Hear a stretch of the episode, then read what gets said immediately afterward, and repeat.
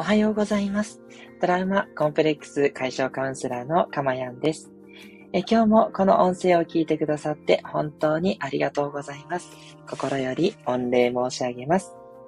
えこの音声を収録している日時は2022年3月27日日曜日の朝6時40分台となっています。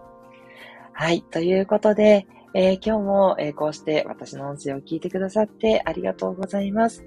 本当、あのあなたがね、ずっと聞いてくださってるそのおかげで、えー、今日は170回目を迎えることができました。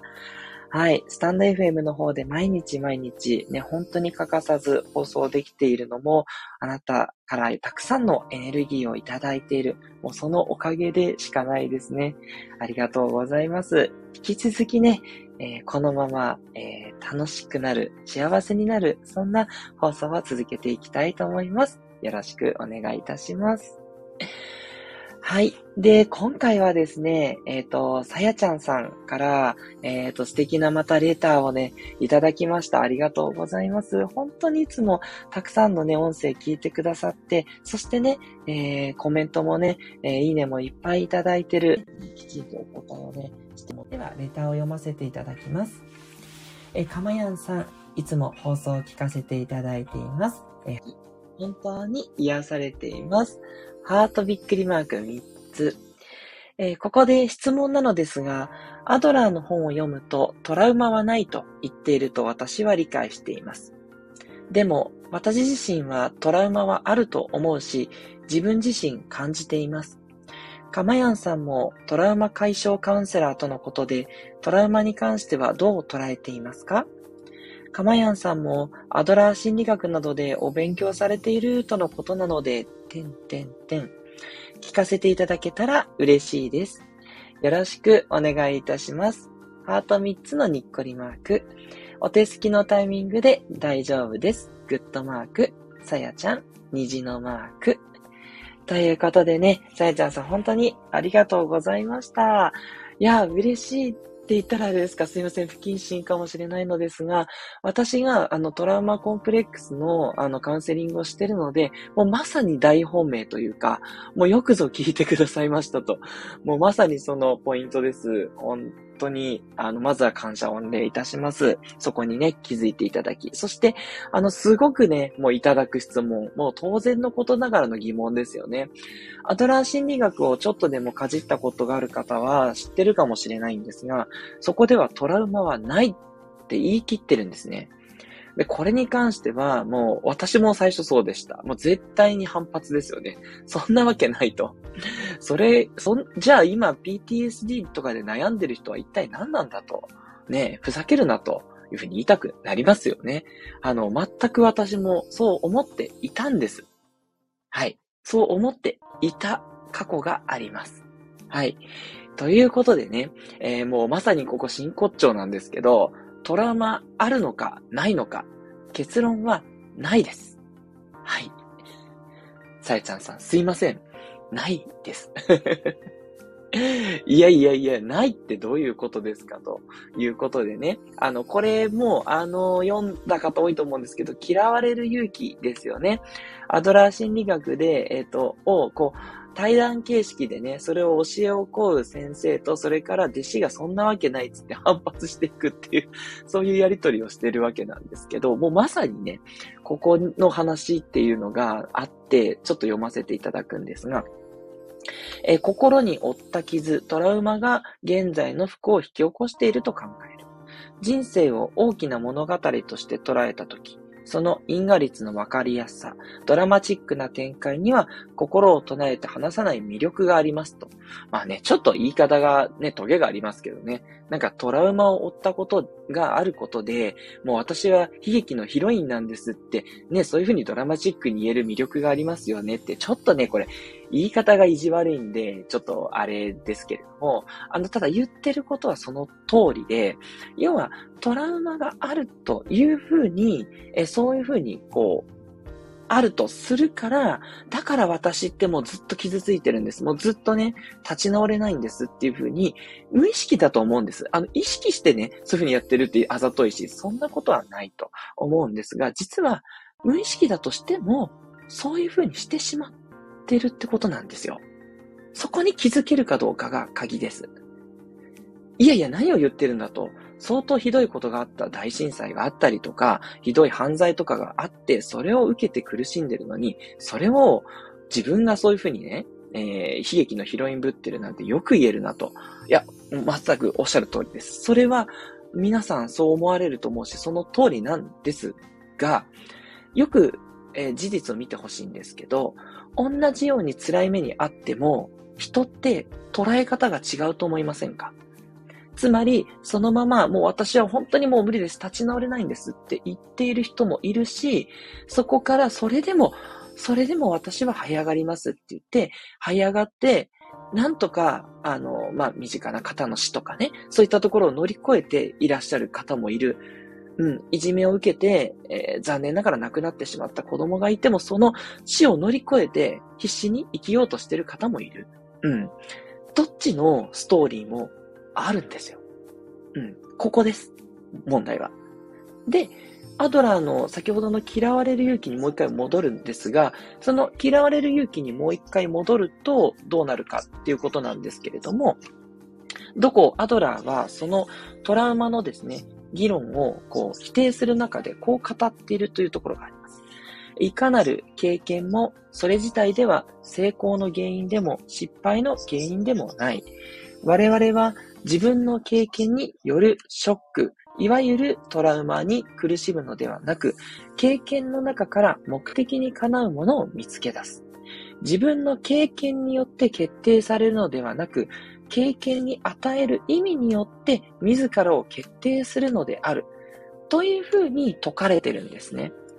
ここなんです。ちょっとね、言葉がね、音声だと難しかったと思うので、えっ、と、もう一回ね、私の中で簡単に言いますね。簡単に言うと何を言ってるかっていうと、その起こった出来事から自分がそれについてどう捉えているかに影響を受けているってことなんです。もっと言うと、その出来事を自分がどう思ったかが現実になるっていうことなんですよ。うん。いや、これを聞いても、いやいやいや、ひどい現実が起きてるんだから、それをひどくとって当たり前でしょって思いますよね。いや、思うと思うんです。うん。私ももちろんそう思っていました。はい。ですが、これは真実なんです。出来事に何かすごく意味があるわけではないんですね。うん。なんでそう言えるのか。それは、すべての物事が、それを人間が捉えるときに解釈が変わるからなんですね。うん。まあ、あの、いろんな例ありますけど、例えば、じゃあ牛さんをね、あの、一頭殺して牛肉を食べるとするじゃないですか。そのことについても、まあ、多くの方は仕方ないよねと、牛肉を食べるんだから、それは牛さんが殺されてかわいそうだけど、でもそれで私たちは牛肉という美味しいお肉を食べて、明日の栄養にしてるんだから、牛を殺すということに何もそこに問題はないって、やっぱ普段思ってますよね。だけど、菜食主義者の方っていうのはそうじゃないですよね。そんなことはしない。何をそんなふざけるなと。ね、牛は殺したりしてはいけないから、私たちは野菜を食べていきます。っていうことなんですね。でも、それについても言えませんか？野菜を取って 食べるっていうことも、野菜さんを殺してるわけですよね。で、私からすれば、いや、それでも野菜さんの命を絶ってますよねっていう。もしそのまま地面に割っていたらすくすく育っていくし、ね、やっぱり野菜だって声をかけてね、美味しくなれってすれば、美味しくなるように育つ。まあ、ここまで賛否両論あると思うんですけど、それでいいんですよ。私はそういうふうに気を送ってあげたら、植物とかもすごく大きく育つ。あの、ね、いい実をつけるって思ってて、育ててる人の気持ちって大事だと思ってるんですよ。だから、やっぱり命があります、植物に。その植物の命は、パッと取って食べてもよくて、なんで動物の命はダメだってなるんでしょうって私なんか思ってしまう。だから、言いたいことっていうのは、一般的に思ってる牛肉に対する考え方と、ベジタリアンの方と、私のように、そう動物も植物も分け隔てないよねって考えてる人もいるわけなんですよ。どれも別に正しい正しくないはなくって、ただ、そのある、ね、牛は殺すというところの、そのことに関して解釈が違うだけなんですよ。ポイントはここです。つまり、そのことに対してどういう自分は考え方をしているのか、それによって、その自分の気持ちだったり、辛さっていうのを引き起こしてるっていうことなんですね。なので、私は考え方を変えるだけでトラウマやコンプレックスは消えますよっていうふうに、そういうカウンセリングをさせていただいてるんですね。どうでしょう？繋がってきましたでしょうか？ね、もし分かりにくかったらまたね、コメントください。もう一回ちょっとフォローしていきますので、簡単に言うと、自分がそのトラウマだと思っているその物事から受ける解釈、考え方を変えてあげれば、トラウマは消えるっていうことなんですね。はい。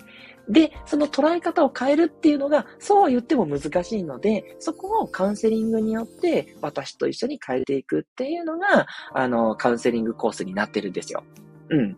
自分一人だとやっぱり元々の考え方にね、やっぱり戻されがちです。私だってそうです。私自身も、あの、カウンセラーの方から癒されて、そういう体験をしたので、じゃあ今度は私自身がその体験を持って、えー、あなたに癒しを届けたいと思って、カウンセリングをさせていただいてるんですね。はい。で、私もずっとこの声が高いとか、すごい女性的で気持ち悪い声だっていうのをずっとコンプレックスになってて、それがもうトラウマで、でずっといじめられてきたんですよ。お前気持ち悪いって言われてね。で、そのトラウマをずっと持ってきたから、人から嫌われないように、人に好かれるようにって思いでずっと生きてきたわけですよ。うん。でも、そのトラウマっていうのが、今は本当に消えてきていて、もうすごく幸せなんですね。で、それは、あの、まあ、カウンセリングを受けたのもあるんですけど、大事なことはやっぱり考え方を変えただけだっていうことだったんですね。はい。で、今は、あの、実はちょっとあの、バージョンアップを予定しておりまして、感情をですね、解放してあげないと、やっぱりなかなかトラウマが消えないかなっていうのも実はありまして、そこはすいません、ちょっとアップデートなんですけど、考え方を変えるっていうのがすごく根本で大事なんですが、プラス、深い傷を負っている方っていうのは、感情を解放した方がいいので、その感情を解放するっていうのを追加する、えー、バージョンアップを今予定しています。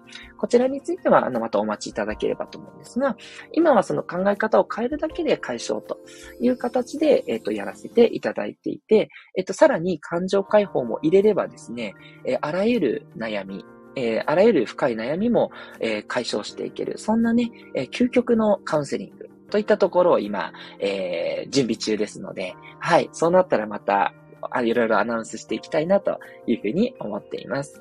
はい。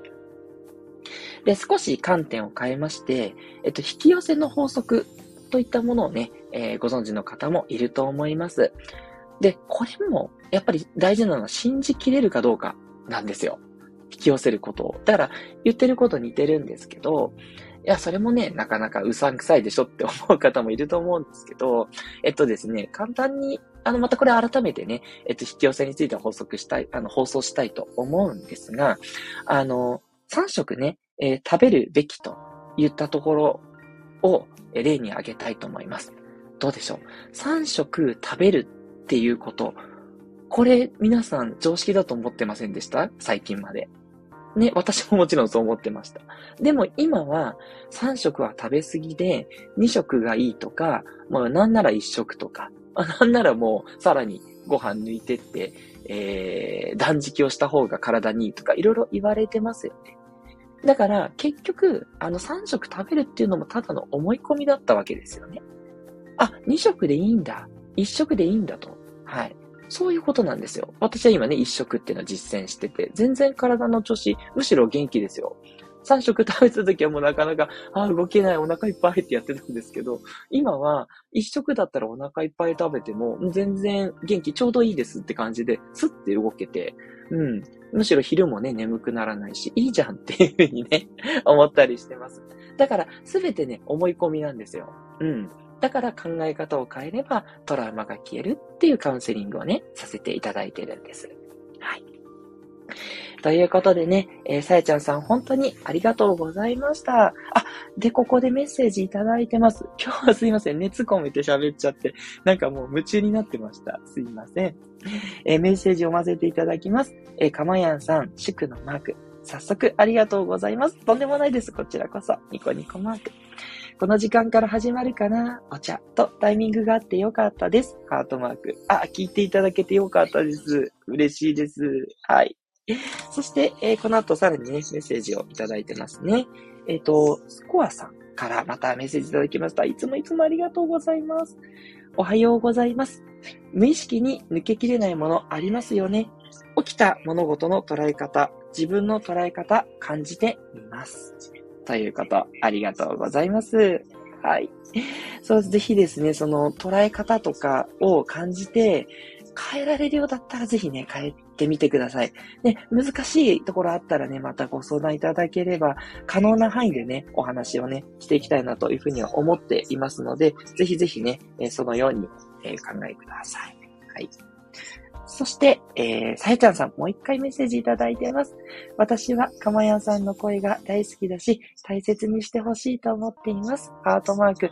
あありがとうございます。あ、もうね、ご心配いただかなくて大丈夫ですよ。私は完全にそこをね、払拭してますので、あの、確かにね、そう思われることあると思うんですけど、まあ、思われたところでっていう感じで、気持ち悪いと思われても全然平気なので、うん、あの、本当に大丈夫です。むしろね、この声のおかげで、そういうふうにね、さやちゃんさんの方に言ってくれる方も多くて、そっちが大事なんだっていうことにね、気づいてる。そんな感じです。続いて、えー、カウンセリング。私も気になりつつ、なかなか受けられないので、受けていきたいと思います。えー、最後、これは2個。太陽マークかな？あ、素敵ですね。そうなんです。はい。あの、カウンセリングが大事なのは、やっぱり他の人の考えとか、先生が言ってくださることが、やっぱり信用しやすいじゃないですか。ね。あ、そう言われたんだったらそういうふうにやってみようっていう、その考え方がね、変わるっていうことがすごく大事なので、うん。そこもね、カウンセリングでぜひ、えー、受けていただくといいんじゃないかなと。ゆっくりでね、全然いいと思いますよ。はい。ということで、えー、いかがでしたでしょうか？ちょっと今日は長めの放送になってしまったんですが、ぜひね、あの、トラウマなかなか辛い思いあると思うんですけど、ね、絶対ね、それは解消できると信じてね、考え方を少しずつでいいので変えていっていただけるといいなというふうに思います。トラウマコンプレックス解消カウンセラーのかまやんでした。ではまたお会いしましょう。